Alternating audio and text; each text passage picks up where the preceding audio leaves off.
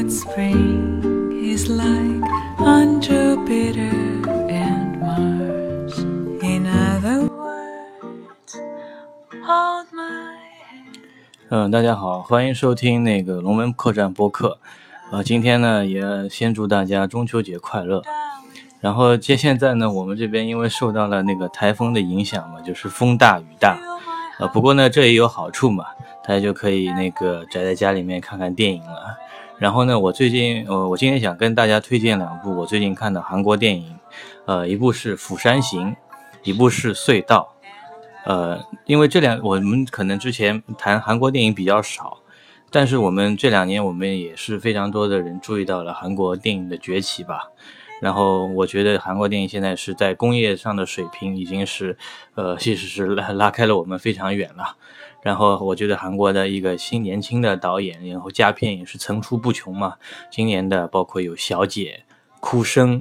然后还有现在我想谈的《釜山行》，还有那个呃《隧道》。《釜山行》呢是那个二零一六年的那个韩国电影，它也参加了今年的戛纳电影节的展映。然后《釜山行》呢是一部韩国的那个灾难片，它是说，呃，一家人，一个父亲和他的女儿，呃，在一呃在一列通往釜山的那个呃呃快车上面遭遇到了僵尸爆发的事件。我觉得这也是一个非常有难度的一个类型片题材啊。包括其实大家知道，我们看过一些美国的呃僵尸类型片，包括我们的美剧《行尸走肉》，包括那个之前布拉德皮特拍的那个《僵尸世界大战》，其实。呃，僵尸电影其实是一个呃很很其实很少国家触碰到的一个类型，而这次呢，韩国导演把《釜山行》这部韩国本土的僵尸电影，也是做出了非常高的呃电影水水准，也完也非常大的体现了韩国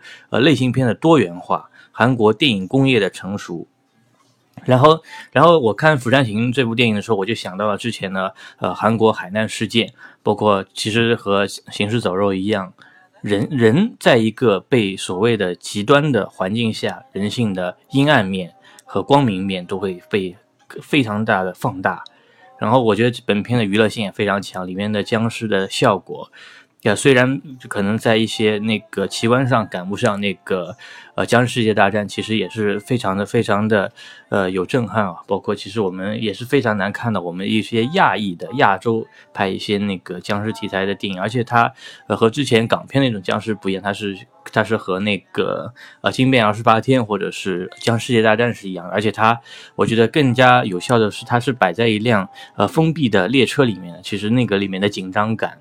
包括一些它里面的一些呃环节设置，我觉得是更加的怎么说呢？呃，更加抓住人心一点。其实我觉得它可以呃是某种程度上是那个《雪国列车》和《僵尸世界大战》的一个混混合体吧。呃，这个导演也非常年轻啊，这个导演叫严尚浩。他是一个七八年的导演，我觉得韩国现在年轻导演，而且是那个人才辈出，而且每部，而且他往往是他的处女作，或者是只是一两部电影之后，他的那个电影的成熟度就非常高。我觉得这个是我们国内的年轻导演很难企及的，而且国内其实我们大家知道嘛，呃，我们的类型片其实还没有起步嘛，我们一些犯罪啊、恐怖片其实还我们还处于在初段班了。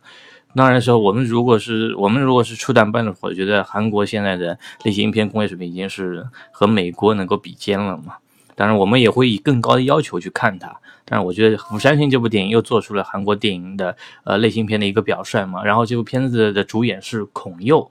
郑有美、马东锡、呃金秀安、呃金义成，呃其他有一些人我不是特别熟悉啊。呃，我对韩国的一些电影演员，包括除了一些特别有名的，包括那个崔明植。呃，柳成龙或者是那个呃其他一些人物比较熟悉，然后呃孔侑这个演员，我想着重提一下，他我还是有印象，因为他之前主演了一部非常高口碑的韩国电影，就是《熔炉》嘛。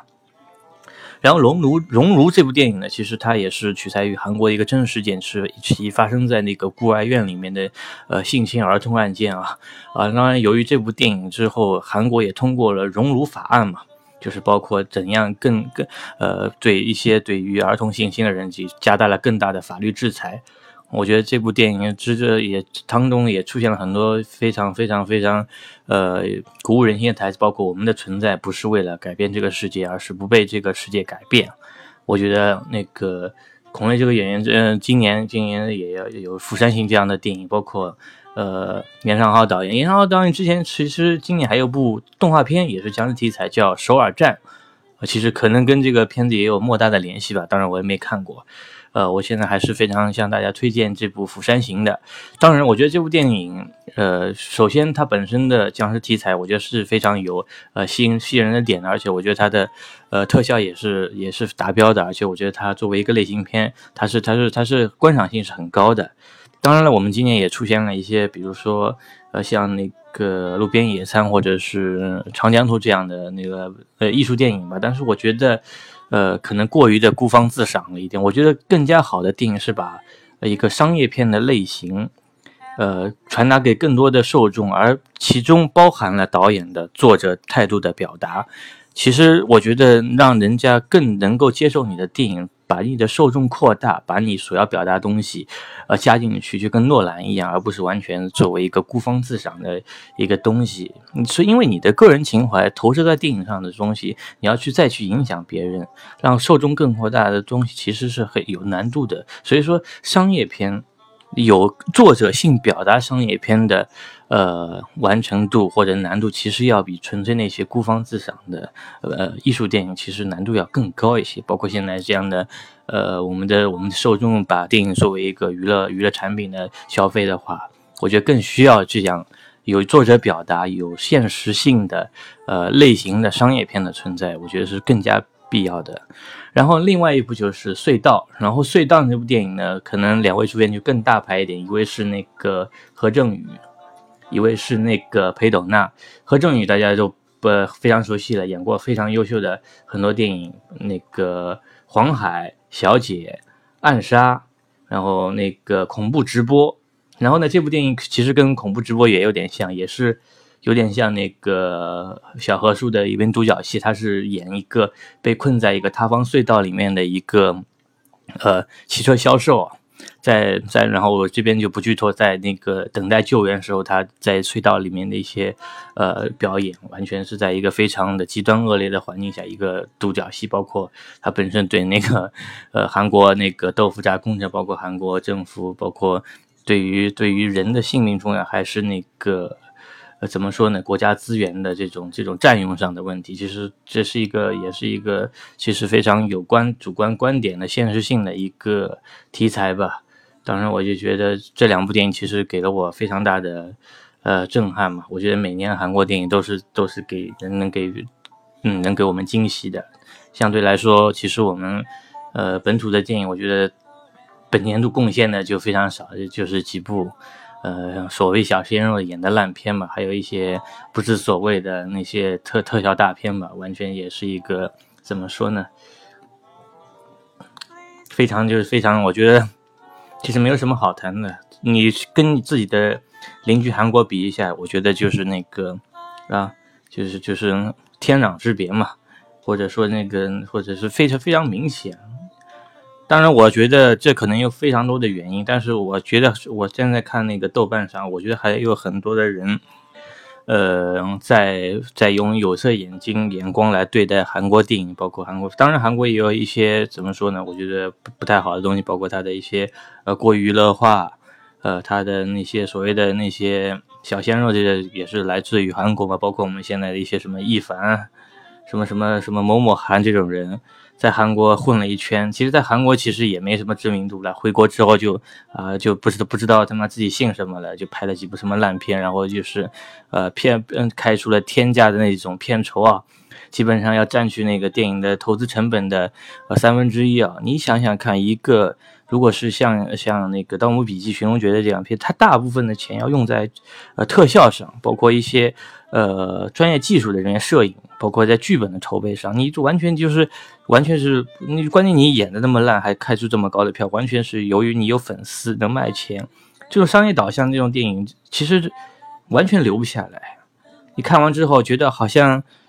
当然了，我觉得国内的观众可其实，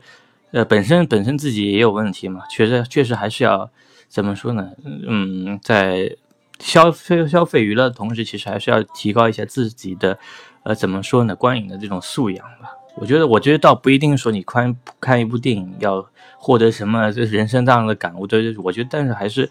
大家都是怎么说呢？去欣赏一个像一本书，或是一幅画一样的去欣赏一部电影的，我觉得完全是一个呃没有演技或者没有剧情的这种电影，在中国，如果说这种是常态的话，那我就。个非非常非常不解，那些人为什么还有那么强的那种民族自豪感，呃，去骂那些什么的还所谓的嗯棒子电影、棒子演员，到底那而且那些你们看我们现在所谓的这些小鲜肉，在在韩国混了一圈之后回来，然后接下来不知道也没唱过几首歌，也没拍过几部电影，然后就爆红，到底是呃谁的文化的处于弱势呢？到底是谁的文化优越感更强呢？其实，其实我们现在已经很明显了，那就是我们的文化。其实，其实，其实没有那么强势，有自卑感。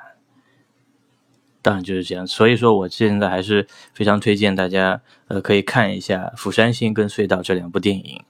呃，顺便祝大家那个中秋节快乐。好，就到这里，谢谢大家。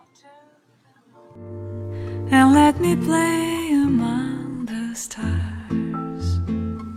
Let me see what spring is like on Jupiter